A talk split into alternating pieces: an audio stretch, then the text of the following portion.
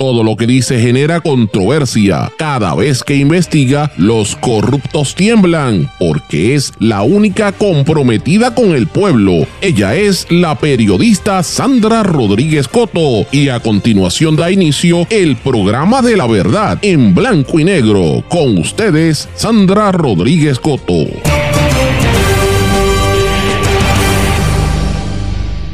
Una historia de José Ronaldo Jarabo. La verdad que usted no ha escuchado. Bienvenidos a esta edición especial de En Blanco y Negro con Sandra para hoy miércoles 15 de noviembre de 2023. Les saluda Sandra Rodríguez Coto. Hoy tenemos un programa especial que usted no se puede perder para recordarle al país qué fue lo que pasó cuando José Ronaldo Jarabo era speaker de la Cámara de Representantes. Recuerden que él ha sido destituido del Partido Popular Democrático este fin de semana y hoy la feminista Catherine Angueira nos lo narra para que la gente no olvide qué pasó. Como siempre usted sabe, este es un programa sindicalizado que se transmite simultáneamente por una serie de emisoras que son independientes, son los medios más fuertes en sus respectivas regiones. También se transmite por sus plataformas digitales, sus aplicaciones para dispositivos móviles y sus redes sociales. Estos medios son la cadena WIAC compuesta por WYAC 930 AM Cabo Rojo Mayagüez, WISA WISA 1390 de Isabela, WIAC 740 en la zona metropolitana. También nos escuchan por WLRP 1460 AM Radio Raíces, La Voz del Pepino en San Sebastián. Por X61 que es el 610 AM, 94.3 FM, Patillas, Guayama y todo el sureste del país. Desde Ponce por WPAB 550 AM y para todo Puerto Rico Eco 93.1 FM. También nos sintonizan por mundolatinopr.com y por todas las plataformas de podcast. Vamos de lleno con esta edición especial de En Blanco y Negro con Sandra. En Blanco y Negro con Sandra Rodríguez Coto. Y como les dije en los titulares, y desde hace varios días que estoy haciendo este anuncio que quería hablar en detalle sobre la botada como bolsa que le dieron a Ronnie Jarabo del Partido Popular Democrático. Ustedes saben que el lunes lo mencioné y ayer también, que hay un aspecto de esta historia que no se ha contado o se ha contado de manera muy somera y que tenía que ver con la controversia que llevó a, Ronnie Jarabo en un momento a quitarse la camisa frente a las cámaras de la prensa y enseñar supuestos moretones. Yo hice esa narrativa el lunes, ustedes lo recordarán. Eh, pero era un incidente donde él alegó que él fue víctima de, de agresión cuando se supone que haya sido todo lo contrario, ¿verdad? Y les recuerden que mencioné también en este programa que él, él, era una figura muy reconocida en el Partido Popular Democrático, además de ser el speaker de la Cámara, estuvo incluso en algún momento se consideró haber sido eh, posible aspirante o, lo habían señalado como una posibilidad de que pudiese ser en algún momento candidato a la gobernación. Ese incidente lo descarriló. Y yo quiero traer a colación eso para que recordemos la figura y la trayectoria de Ronnie Jarabo. Para eso tengo finalmente como invitada a mi amiga Catherine Angueira, que como dije el lunes y reiteré ayer, la conozco hace muchos años, somos muy buenas amigas y sé que Catherine estuvo eh, involucrada, ¿verdad? Vio y, presenció muchas de estas situaciones en aquel momento. Y eso fue para principios de los 90. Catherine, bienvenida en Blanco y Negro con Sandra. muy buenas tardes, Sandra. Buenas tardes a la radio audiencia que te sigue en Blanco y Negro todos los días. Gracias. Aquí estamos para relatar la historia que la gente olvida. Esa es la parte que yo quería que la gente, pues hablarlo un poco con calma, porque fíjate que desde que él lo sacan del Partido Popular, porque el, el, mira, vamos a, vamos a hablar el tracto, ¿verdad? Este fin de semana viene después de varias semanas de polémicas en el municipio de San Juan, donde ha habido inundaciones, mucha gente se le inundó dos veces corrida a las casas, donde ha habido muchos crímenes, ha habido muchas situaciones que han estado levantándose y el sábado precisamente eh, de, demolieron parte de una estructura que se dice que tenía asbestos y plomo y la comunidad de la calle Loíza se manifestó. Es en medio de esa controversia que sale entonces que el alcalde de San Juan lanza su candidatura a la reelección y ahí es donde llega eh, Ronnie Jarabo del Partido Popular junto con otros líderes del PNP y le, lo endosa públicamente y ahí es que entonces el actual presidente del Partido Popular lo vota. Pero, pero yo quiero que hablemos un poquito de la figura de Ronnie Jarabo y me gustaría que nos pusieras en contexto quién es José Ronaldo Jarabo y por qué es una figura tan tan controversial a través de la política en el Partido Popular y ahora no se sabe si, si se queda en el Popular, pero bueno, ¿por qué es una figura tan controversial, Catherine? Primero que nada, Sandra, eh, mi primera reacción a cuando tú misma fuiste la persona que me llamó la atención de esto el domingo, es que demasiados años tardaron en expulsarlo de ese partido, porque desde 1991 lo debieron haber expulsado, haberlo sacado de raíz de ese Partido Popular, porque ya sus actuaciones en el 1991 dejaban mucho que desear de una figura que en un momento se, se pretendía impulsar de alguna manera para su candidatura a la gobernación. Se decía que después de Rafael Hernández Colón, el próximo gobernador del Partido Popular hubiese sido José Ronaldo Jarabo. Así que están bien tarde en expulsarlo, treinta y pico años muy tarde. Esa es mi reacción a esta noticia. Eh, segundo, vamos entonces a analizar eh, el trasfondo de José Ronaldo Jarabo, que hasta donde yo tengo entendido, fue egresado de la universidad y empezó a trabajar en un momento en el colegio de Notre Dame en Caguas, donde tuvo acceso a unas niñas del bien, ¿verdad? Y ahí hay unas historias eh, que habría que confirmar y cotejar. Yo estaba en la búsqueda de unas informaciones no muy buenas de parte de él con su el tipo de relación que tenía con sus estudiantes, ¿verdad? Lo dejo ahí porque eso es una información que nunca salió un estudiante de esa época para ponerlo bajo juramento, pero desde ese momento, joven él, recién egresado de la universidad donde era maestro en el Colegio Notre Dame, hay mucha información que se ha movido a través de la vida de posibilidades de acciones indebidas de parte de él como profesor hacia sus estudiantes. Dicho eso, cuando él ya entonces está como presidente de la Cámara de Representantes, a él lo rodeaba un grupo de periodistas, mujeres también. Tú que vienes del enclave eh, de la Asociación de Periodistas y del Overseas Press Club, si también si rebuscas en la memoria de estas periodistas vas a encontrar una que otra que también tuvo unas vivencias nada positivas dentro de la de la oficina de Jarabo propiamente, ¿verdad? Y a mí yo recibí esa información tras bastidores. Lo que pasa es que de esas periodistas que yo recibí información de hostigamiento sexual en el trabajo, nunca estuvieron dispuestas a dar un paso al frente para ponerlo bajo juramento y hacerlo público, ¿verdad? Y a mí me apena mucho que ver que periodistas, ¿verdad? Mujeres que se supone que tengan la interesa, que estén al tanto de los debates, en un momento desde el 1988 que yo presidí una comisión asesora este, adscrita a la oficina de la presidencia del Senado en ese momento. Yo estuve presidiendo un comité asesor en asuntos de la mujer desde 1984 a 1992, casualmente impulsando legislación a través de la presidencia del Senado, y eso era trascendiendo líneas de partido, porque cuando a mí se me designa como presidenta de esta comisión, lo acepté, pero yo dije que yo no era de ningún partido político, que yo iba a trabajar con las mujeres de todos los partidos y eso iba a ser una labor trascendiendo líneas de partido. Catherine, pero en aquel momento, de, vamos a aclarar esto para que la gente sepa, eh, las mujeres en el periodismo, aunque siempre ha habido mujeres en el periodismo puertorriqueño, siempre, eh, yo creo que ahora, y hay que decirlo, las muchachas más jóvenes tienden a ser un poquito más valientes, por decirlo así, estas nuevas generaciones, o por lo menos yo, me, yo me atrevía si me hubiera pasado algo así, pero yo sé de, periodistas mayores que yo, de una generación mayor que estas cosas no les gustaba decirlas públicamente o que tenían temor de que pudiese tener algún impacto en el trabajo o que sencillamente no querían que eso trascendiera, punto. Eh, y yo sí escuché muchas historias de hostigamiento sexual y de otras, ¿verdad? Este, eh, imputaciones no solamente de, de, de, José Ronaldo Jarabo, sino de otros políticos del Partido Popular y del Partido Nuevo Progresista también, es más, hasta de los independentistas todo eso puede ser cierto. Lo que pasa es que yo tengo información directa que me trajo una propia periodista, ¿verdad? Y tengo información de otra periodista que también años más tarde me trae información alusiva a esto.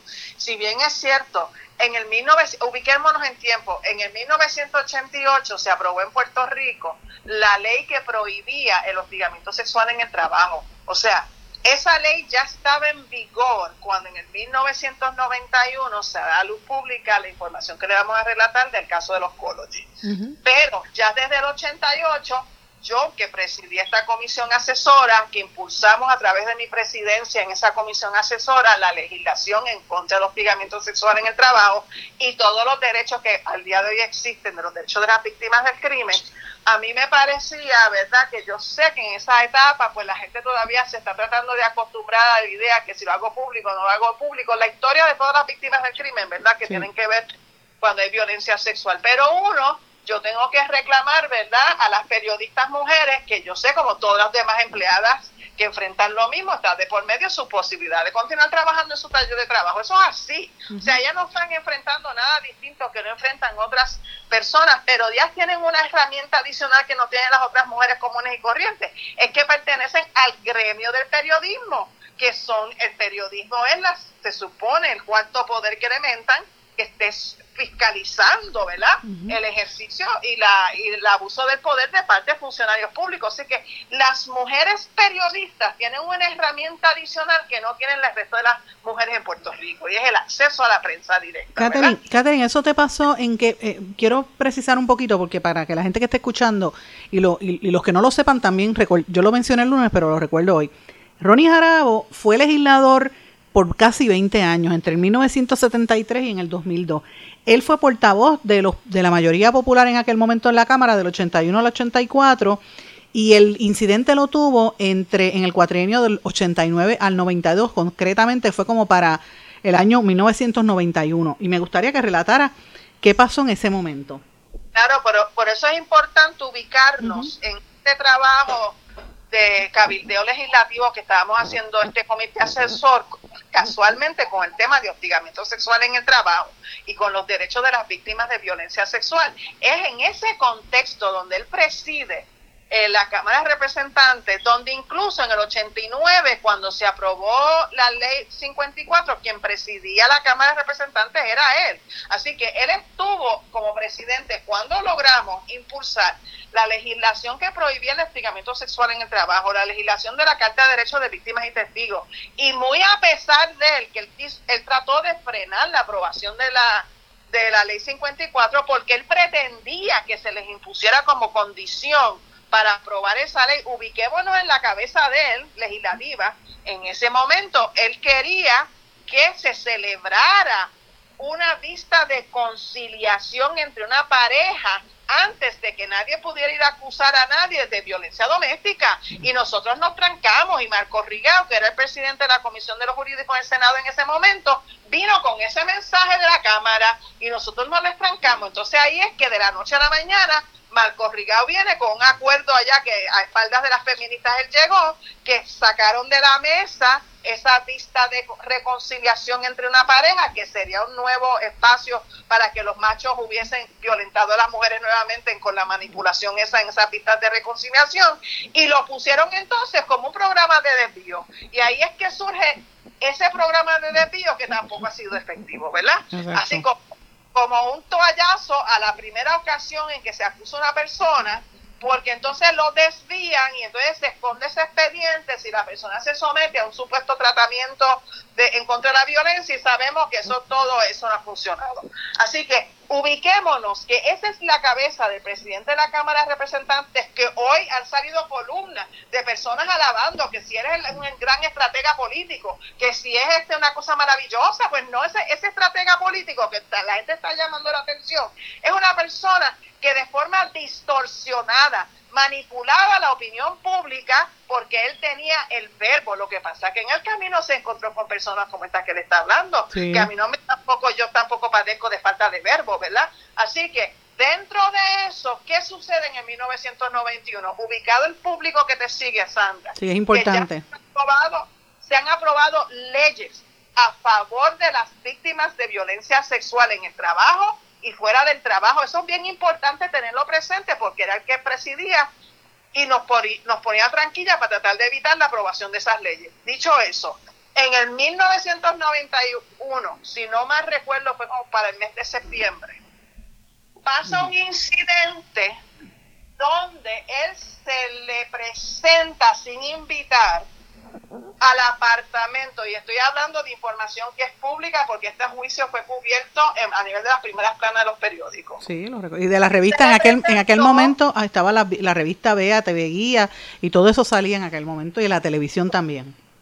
En el 1991, él usa de excusa, una excusa bien barata, que en su bolsillo de su gabán llevaba un proyecto de ley. Yo no sabía que los presidentes de los cuerpos van a las casas de las personas a discutir con ellos unos proyectos de ley, porque si tú te has enterado que eso ha pasado en tu vida, yo jamás me enteré de eso que a mí en mi vida me ha ¿verdad? Pero él usó de excusa en su defensa en el juicio que esa fue la razón por la cual él fue allí. Todo el mundo sabía que eso no era la razón.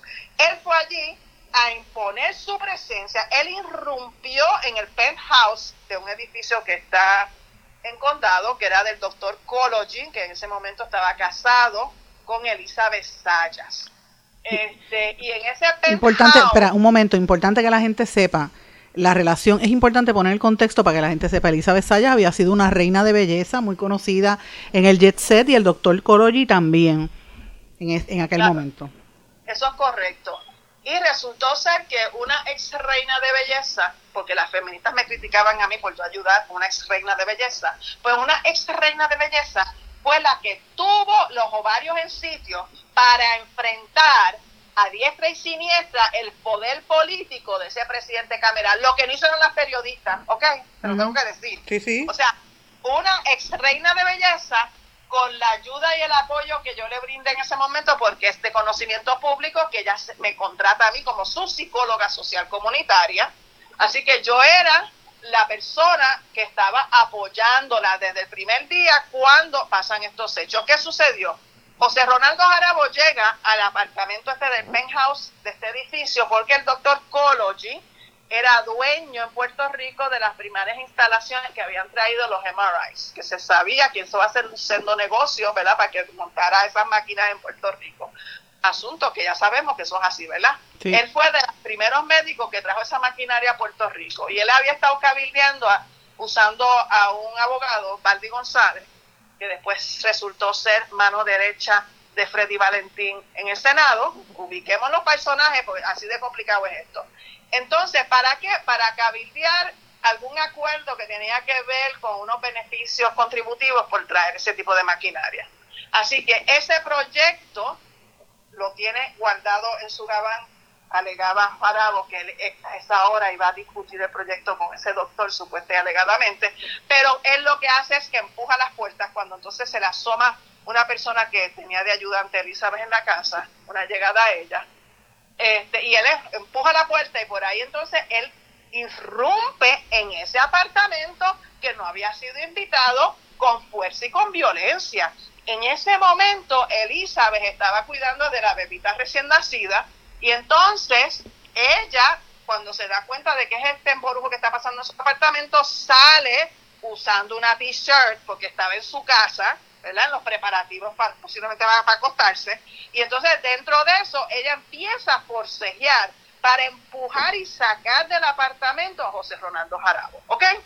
En ese forcejeo hubo una escena, y esta escena se la voy a explicar al público, donde ella declaró bajo juramento en el tribunal de que en un momento él se le acerca por la parte de atrás de ella, por la espalda de ella, y se la pega a ella contra la genitalia de Esa descripción ella la hace. No lo dice en estas palabras, pero ella lo, lo dramatizaba, o sea, lo explicaba con sus brazos y con su body language al tribunal. Ok, para, para un segundo, déjame hacerte una pregunta para ponerlo en tiempo y espacio y para que la gente que nos está escuchando recuerde, Elizabeth Sayas fue una reina de belleza, una mujer guapísima, joven, alta, eh, muy elegante, y lo que tú estás diciendo es que él llega a la casa, supuestamente a llevar un proyecto de ley, y la hostigó, la acosó y la agredió sexualmente o la, la trató de agredir sexualmente. Por eso la pega contra su cuerpo, de espalda a ella, la agarra y la pega la espalda de ella contra el cuerpo de la genitalia de él. Así que eso, ese hecho que ella lo describía este, de forma con sus brazos y su body language en el tribunal, posteriormente, después de este otro lío que lo tenemos que acabar, en una demanda que se radica a nivel federal, entonces se consigue unos abogados que tienen clara conciencia de lo que constituye los distintos niveles de acoso sexual y así se, se articula en esa otra demanda a nivel federal. ¿Por qué? Porque a nivel local, ustedes recordarán el Club del Clan que rodeaba al doctor Cology, que incluía a Benifranqui Cerezo y David Noriega. Este era el Club del Clan que había estudiado en un momento en la Escuela de Derecho con Jarabo. Y el primer día de los hechos, quienes llegaron allí a una cafetería que estaba cerca del centro de denuncias metropolitana, era David Noriega y este y Benifranqui estaba por ahí también. Entonces, ¿qué pasa? Todos esos machos formaron su club ¿verdad? Para proteger a Jarabo. Yo recuerdo que David Noriega osó decirme a mí en ese momento que qué pena lo que le ha pasado a Jarabo. Y yo decía, ¿cómo que qué pena lo que le pasó a Jarabo? Terrible es lo que él ha hecho, ¿verdad? Porque de eso que se trata esto, ¿verdad? Así que eso es la cabeza que está pasando entre estos machos este, que quieren asumir el poder, quieren controlar el poder y que no quieren dar paso para escuchar el testimonio de una mujer que tuvo una vivencia no muy bonita con el presidente de la Cámara de Representantes, que se le metió sin invitar en su casa y se pretendía, porque a todo eso, ese, ese apartamento tenía el baño al final de un pasillo donde Cology estaba ese día dentro del baño, o sea que Cology no logra escuchar lo que está pasando, era un, era un apartamento. Así que... O sea, pero, perdona un momento para estar clara el, eh, o sea, el marido estaba en la casa, Coloy estaba en la casa cuando él entra y la, y le empieza a toquetear y se le pega a las partes privadas con, las de ella. Coloy estaba dentro de un baño que estaba al final de un largo pasillo, que en ese baño que se describió en el juicio estaba rodeado de cristales de esas ornamentales, o sea, el sonido, se hicieron pruebas de sonido. No había forma desde donde él estaba encerrado en el baño que él pudiera escuchar lo que estaba ocurriendo al frente de la parte del esto es un penthouse cuyo apartamento corría desde la parte de frente del edificio hasta la parte de atrás, ¿entiendes? Es un apartamento grande. Así que mientras ella está forcejeando con este individuo, tratando de evitar que se encuentre con el marido que está en el baño, ¿verdad? Entonces ahí es que hay este forcejeo.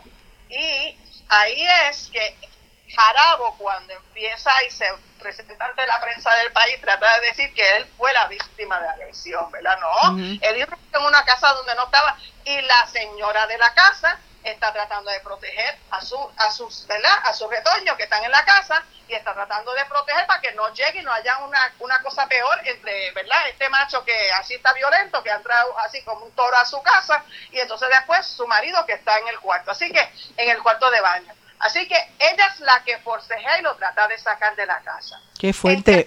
Catherine, vamos a hacer, vamos a hacer una pausa ahora. Cuando regrese, yo sé que los amigos están pendientes a lo que tú vas a decir, porque esta, esta narración es bastante fuerte y los, y los que estábamos en aquella época recordamos un poquito de eso, pero el tiempo me traiciona. Voy a hacer una pausa. Cuando regrese vamos a entrar en ese detalle. Regresamos enseguida. Esto es En Blanco y Negro con Sandra Rodríguez Coto. Regresamos en blanco y negro con Sandra. Sé que están pendientes a esta conversación que tenemos con la amiga psicóloga social comunitaria Catherine Angueira, que nos estaba narrando cuáles fueron los hechos que llevaron a la primera controversia grande a nivel público de José Ronaldo Jarabo cuando estaba de speaker de la Cámara, y es el caso que tuvo con la ex reina de belleza, eh, Elizabeth Sayas. Catherine fue la psicóloga social comunitaria de esta mujer, que en aquel momento era una mujer joven Catherine, entonces cuando él llega a la casa, entra, trata de forzarla, empieza a tocarla. Eso es un acto lascivo en cualquier liga. Él, él está forzando su entrada porque su meta es conseguir dónde es que está Cology, pero en el proceso Elizabeth lo intercepta, ¿verdad? Porque ella está en la parte más, más adelante, más al frente del, del apartamento, en donde está su esposo que está en, en, la habitación de cuarto porque tú recuerdas, estabas diciendo que Cology era amigo de él y con David Noriega y con Benifranqui Cerezo. Bueno, lo que sucede es que hay un grupo de, estos hombres que eran del jet set que acostumbraban a ir a estos restaurantes caros que habían encontrado los paisanes y otros sitios, ¿verdad? Y donde también acostumbraba a presentarse Tere Bengoa. Teresa Bengoa era la esposa en ese momento de José Ronaldo Jarajo. Así que ahí hay una situación nebulosa que posteriormente Tere Bengoa incluso llega a ir al tribunal y le pegó una garnata a Cology en el medio del pasillo allí, que eso fue materia de noticia también. Sí, lo recuerdo.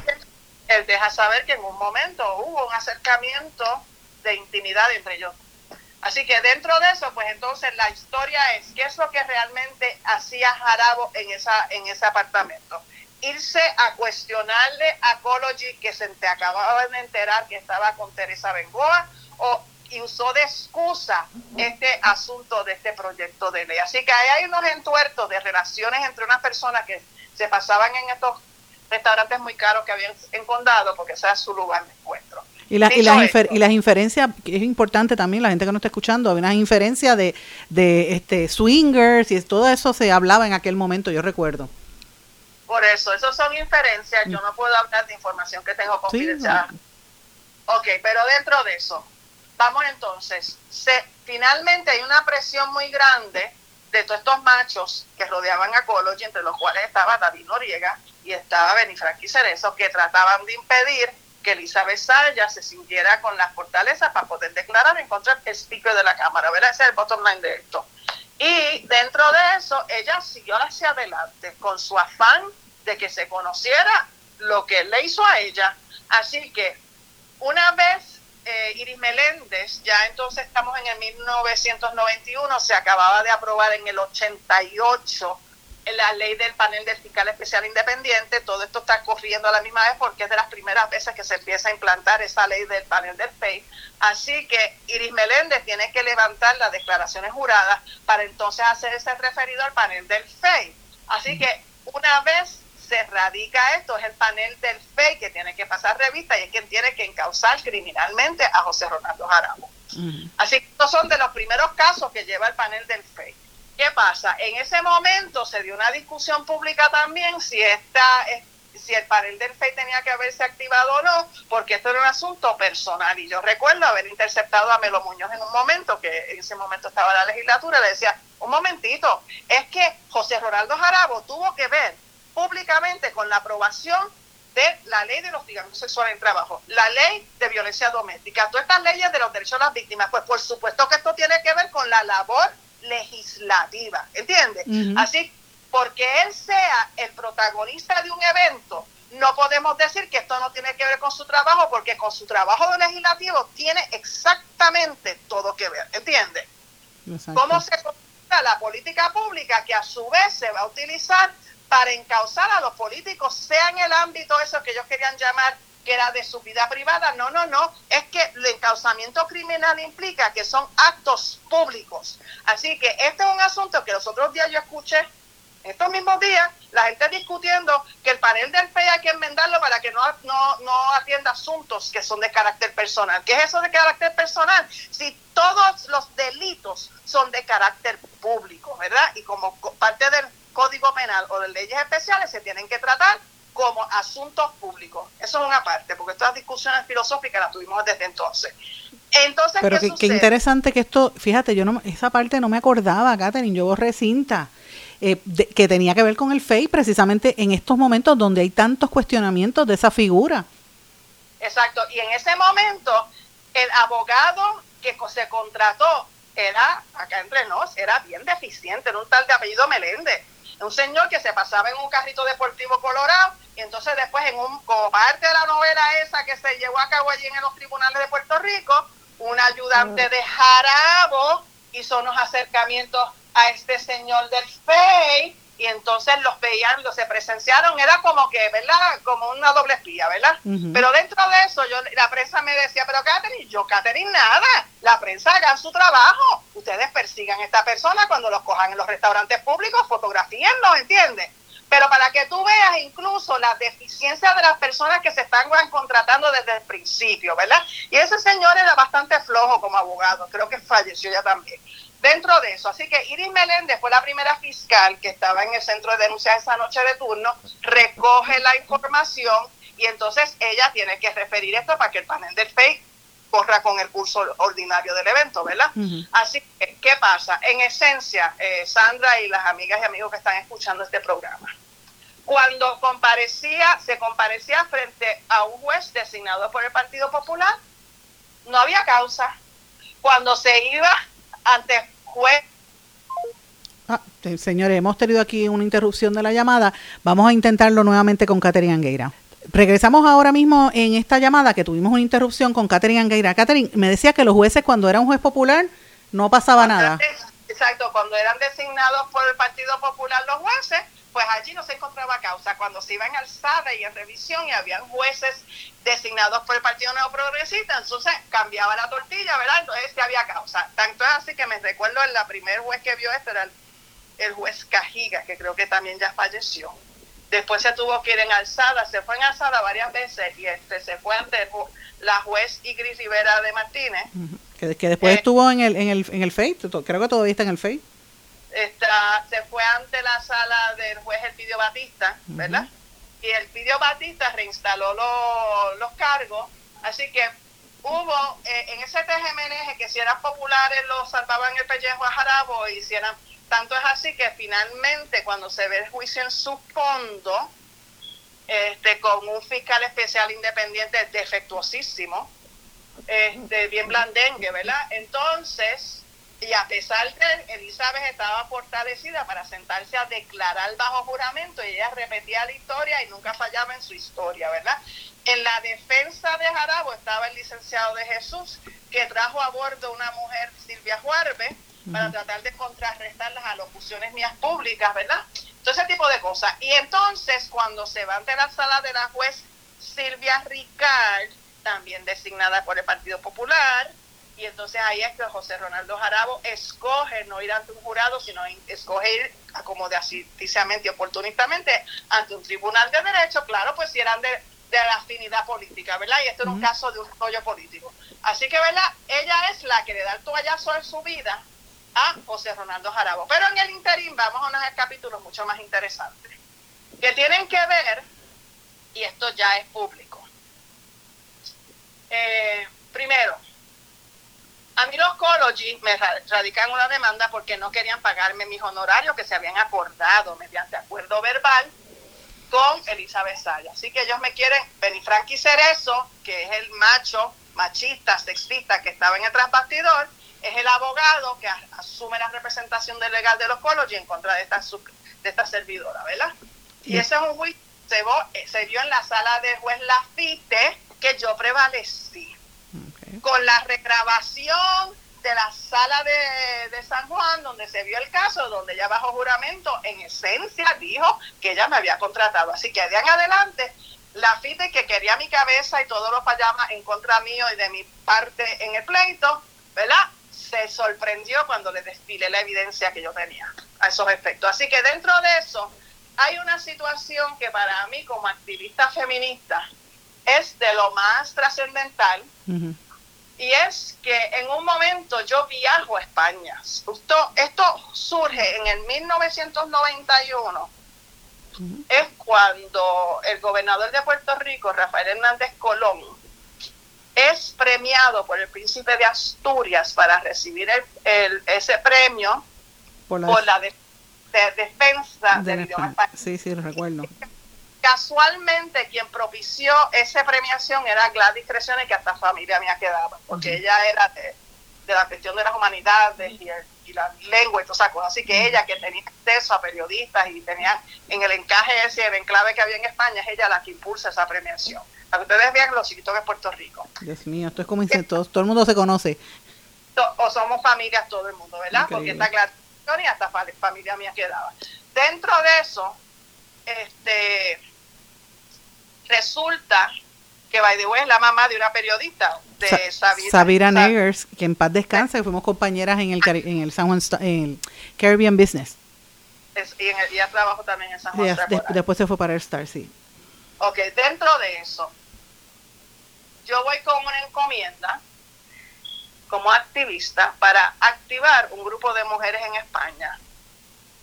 Para entonces levantar una protesta contra Rafael Hernández Colón y Jarabo, porque en Puerto Rico tan pronto se anuncia la premiación esa que él iba a recibir, rápido Jarabo se engancha en esa delegación para él ir a acompañar al gobernador Rafael Hernández Colón a esa misión para él sentirse que también recibió ese gran premio, ¿verdad? Porque ahí es que los enlaces de Jarabo hijo con su padre Jarabo padre. Esa es la parte, es la parte importante que la gente recuerde que Jarabo, su padre era español y había eh, bueno, pues fue convicto en España, ¿verdad?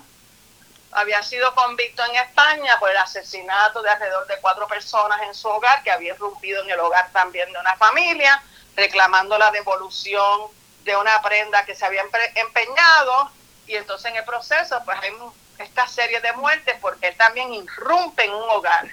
este, y dentro de eso, el padre de Jarabo previamente había sido acusado y convicto por la esfera federal de trata blanca. Eso que se llama este, racistamente trata blanca. Sí, que es este, que es el, el ¿verdad? Este, trata de, seres humanos.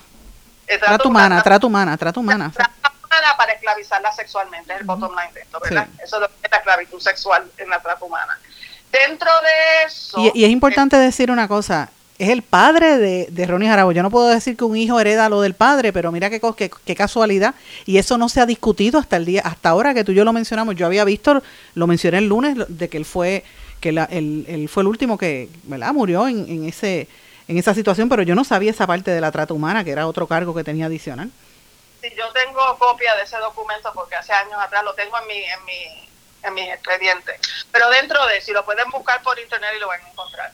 Dentro de eso, este, resulta que esta movilización que yo tuve que hacer en un día lluvioso, grisáceo y frío. Ahora voy a poner escritura novela porque así mismo fue. No No fue, no está, esto no está ni inventado. Nos trasladamos de Madrid hacia Oviedo, un grupo de personas. Y ese día yo en mi vida había visto una protesta nazista. Yo nunca había visto eso. Y yo no le puedo explicar a la radio audiencia tuya lo que implica ver estos soldados nazistas, fascistas en las calles, así todo el mundo aglutinado, pegado unos encima de otros, ¿verdad? Con ellos, Dios mío, yo nunca había visto en persona esto, lo había visto en películas, ¿verdad?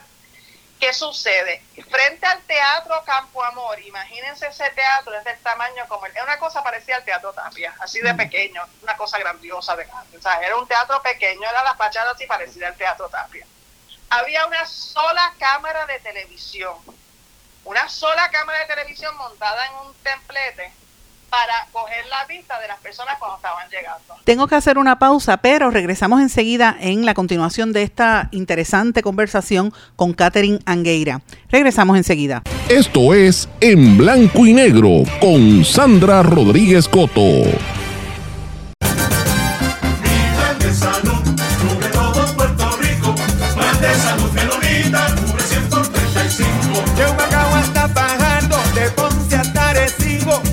Salud menonita, cubre 100 por 35. De Santa Isabel a Caguas, de San Juan hasta y bonito. Plan de salud menonita, cubre 100 por 35. Mi plan de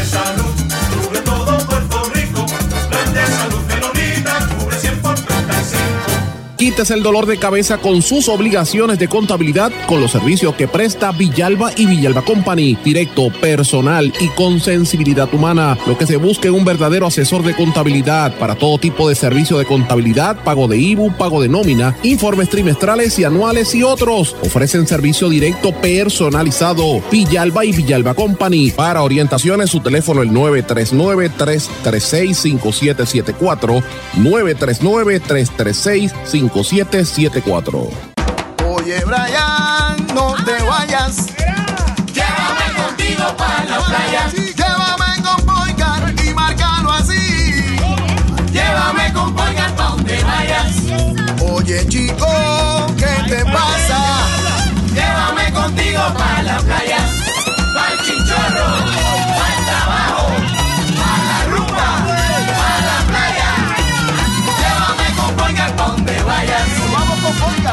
Legisladores, no al proyecto del Senado 258. Este proyecto de ley 258 tiene una enmienda que permite a las farmacias realizar pruebas de laboratorio. El laboratorio es el único lugar autorizado en ley para la realización de pruebas y reportar resultados. El laboratorio clínico lleva controles específicos para ofrecer resultados exactos en los que puedes confiar para el cuidado de tu salud. No te arriesgues por la salud de todos. Dile no a la enmienda que permite la realización de pruebas de laboratorios en las farmacias. Legisladores, voten no al proyecto del Senado 258. Mensaje de la Asociación de Laboratorios Clínicos de Puerto Rico.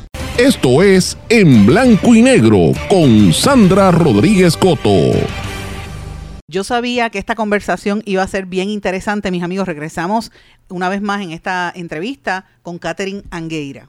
Pues esta suscribiente que te está hablando aquí, con el grupo de mujeres que yo se movilizaron allá, habíamos preparado estas cruzacralles así que levantamos el nombre de Jarab porque la protesta era contra Jarabo. Y ya yo había ido a los periódicos en España, este, en Madrid, a los periódicos principales y habíamos entregado un comunicado de prensa que ya la prensa estaba pendiente a lo que iba a pasar porque el nombre de Jarabo era importante en la historia reciente de España. Así que la prensa reconocía la historia del padre Jarabo, ¿verdad?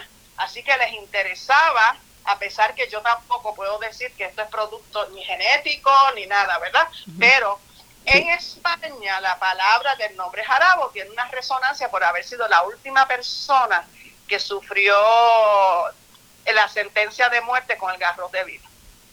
Así que cuando la prensa recoge el comunicado de prensa, pues va a interesarle la historia. Y nosotras cuando llegamos allá al frente al teatro hicimos ese despliegue bajo la lluvia y el frío y el cielo grisáceo que había ese día. Así que eso fue cubierto. Sí. Y en el proceso, por la, la situación álgida que hubo, incluso había una argentina en el grupo este, pues hay memorias de las cosas que pasaban en otros países, ¿verdad? De la persecución política. Así que fue una, fue una movida atrevida de nuestra parte, bien atrevida. requirió bastante valentía en medio de una protesta nazista uno atreverse a hacer esto. Y, que, y es interesante para las, las feministas actuales, las muchachas jóvenes, que a veces piensan que descubrieron el feminismo y la lucha feminista hace 5 o 7 años. Mira, esto es una lucha de muchos años y que hay que respetar a las generaciones anteriores también. Eso es correcto. Así que dentro de eso, este, luchas internacionales que dimos, porque esto es una lucha internacional, de carácter internacional. Eso es, eso es la tábula rasa de esto. Porque el reclamo era cómo es que Rafael Hernández Colón permitió que lo acompañara en esa delegación para recibir un, ese, ese honor, que para ellos era una cosa bien grandiosa, recibir un honor del príncipe de Asturias en ese momento. Y entonces carga con sí una persona que ya había estado, estaba haciendo, empezó el procesamiento criminal de él.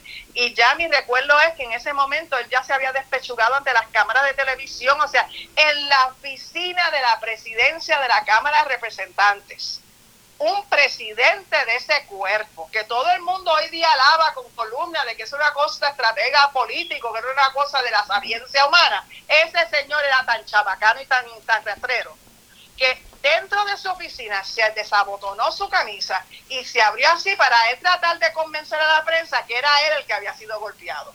Y por no decir las 20 especulaciones que habían de cómo fueron esos golpes, ¿verdad? Sí, sí, sí. es que se, se fomentó esa, esa comunicación. Persona deshonre la oficina de la presidencia cameral de esta manera, Sandra. Eso es un eso es un deshonor, es una falta de respeto a la silla que él ocupaba en ese momento. Para mí eso era suficiente para haberlo expulsado del Partido Popular Democrático, porque demostró no tener los galones ni la templanza, ni los eh, la, la, la, honestidad intelectual que requiere tú salvaguardar el puesto y el cargo que tú ocupas y mostró con esa acción la, es una forma tan destemplado, ¿verdad? Tan, Catherine, y, y ya que tenemos poco tiempo, pero quería mencionarte algo y preguntarte algo. O sea, él llegó a ir a España y luego de eso, pues obviamente hubo cambio de gobierno. En el 92 entra Pedro Rosselló González y él se quedó de ahí en adelante como comentarista y como contratista de los que fueran populares, si estaban en minoría, él, era asesor en minoría, actualmente tiene un contrato, me parece que es en el Senado, eh, y así sucesivamente. En, a través de los años, después que pasaron todos esos incidentes, eh, en algún momento él y, y, tú han tenido algún tipo de intercambio? ¿Cómo tú has visto la figura de José Ronaldo Jarabo después de esos incidentes? Jamás. No lo has visto más. Intercambio alguno. El único intercambio presencial era porque en un momento cuando yo tenía programa de radio en Noti1, él estaba detrás de mí, no sé en qué programa que él tenía, y así como que yo salía por una puerta del estudio, él entraba por la otra puerta con su ayudante. Así que, ¿verdad? Pero jamás, jamás. Yo entiendo que es una figura que es distorsiona la realidad porque él domina el verbo. Él domina el verbo y entonces para las personas que no saben a través del texto y el contexto y el subtexto, pues se comerán y se tragarán el cuento cada vez que yo leía esta mañana columnas de personas diciendo que era sendo estratega político, pues esa, ese estratega político, esta que le está hablando con la ayuda de otro grupo de mujeres, logramos frenarle su camino a fortaleza. Así que, ¿cuál es la estrategia política que él tenía? Ninguna, porque un grupo de mujeres que yo estaba en ese momento liderando, logramos frenar que lo tuviéramos de gobernador y punto. Esa es la, la, la tabula rasa, así que mi estratega político era porque nosotros superamos las estrategias que él podía diseñar. Además se esperaba que fuera un grupo de mujeres y que desde España, allí en el terreno allí de España, asumiéramos el riesgo que asumimos para que la prensa internacional cubriera la protesta que había mujeres, el grupo de mujeres en Puerto Rico, que estábamos cuestionando a Rafael Hernández Colón a que él hubiese sido acompañado por José Ronaldo Jarabo a un evento que en Puerto Rico se destacaba como la gran cosa, ¿verdad? Así que en ese sentido, José Ronaldo Jarabo nunca llegó a la gobernación y yo escuchaba locuciones de él en estos días diciendo que hasta Rafael Hernández Colón, no sé en qué evento hubo en el 2015 en la en la rotonda esa de la legislatura, porque parece que aquí los legisladores obvian las historias. Y cuando son historias que tienen que ver con la violencia contra las mujeres no les importa, ¿verdad? Este, y lo aplastan y lo esconden y lo pisotean, porque esa, esa memoria la pisotean también en su propio desdén hacia las mujeres otra vez, cuando lo ensalzaran, lo ensalzaron para reconocerlo a él en el, en el Capitolio y que él alega y se alegaba que en ese momento y que Rafael Hernández Colón hizo unas expresiones. Yo no escuché esas expresiones porque yo no podía ni creer que ese evento estaba ocurriendo. Catherine, y, y, y, en esta en esta ocasión, el hecho de que él fue a, ¿verdad? endosar un candidato, y tenemos, eh, dímelo en dos minutos porque tenemos poco tiempo, que él fue a, a endosar un candidato a, a la reelección del PNP, siendo él supuestamente popular. ¿Cómo tú ves eso? Mira, eh, Sandra, yo no creo en los partidos políticos en Puerto Rico. Vamos a empezar por ahí. Yo siempre he abogado por trascender líneas de partido. Así que, ¿verdad? Si él tenía una causa de por vida de estar en el comité de más alto del Partido Popular, allá con su conciencia. Pero lo cierto del caso es que desde que yo presidí ese comité asesor en el 1984, el 92, yo soy la, las primeras personas en Puerto Rico que está abogando por trascender líneas de partido y aprender a trabajar con gente que no tiene cosas en común. Ahora, si para el Partido Popular y el PNP requiere tener ese endoso por parte de su liderato solamente a su candidato, pues allá que arríen con él lo que hay que hacerle, ¿verdad? Porque en Bayamón, por ejemplo, Ramón Luis Rivera, hijo, consigue respaldo de gente de todos los sectores también, ¿entiendes? Así que esa es la vida de Puerto Rico. ¿Es, es, que, ¿es José Ronaldo Jarabo un machista? ¿Qué? ¿Es machista José Ronaldo Jarabo?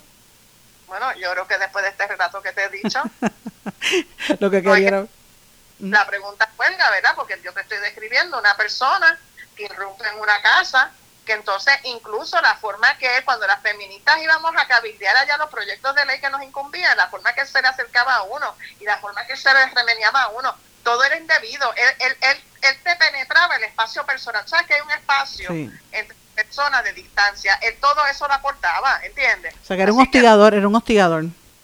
Entonces, dentro de su estilo, ¿verdad? este, en la exposición, él pues, ¿sabes? La feministas teníamos que enfrentarlo. Nosotros logramos la aprobación de la ley 54, la ley esa contra el hostigamiento sexual en el trabajo y la Carta de Derechos de Víctimas y Testigos, a pesar de él. Y déjame decirte una historia. En ese proceso, que yo hice unas expresiones públicas en la aprobación que fue la ley 54, porque entonces incluso Albi, el Luis Alberto Ferrer Rangel, de nuevo día. Estaba, estaba, recién, él estaba en ese momento como de, lo tenían de aprendiz y circular, ¿sabes? De reportero.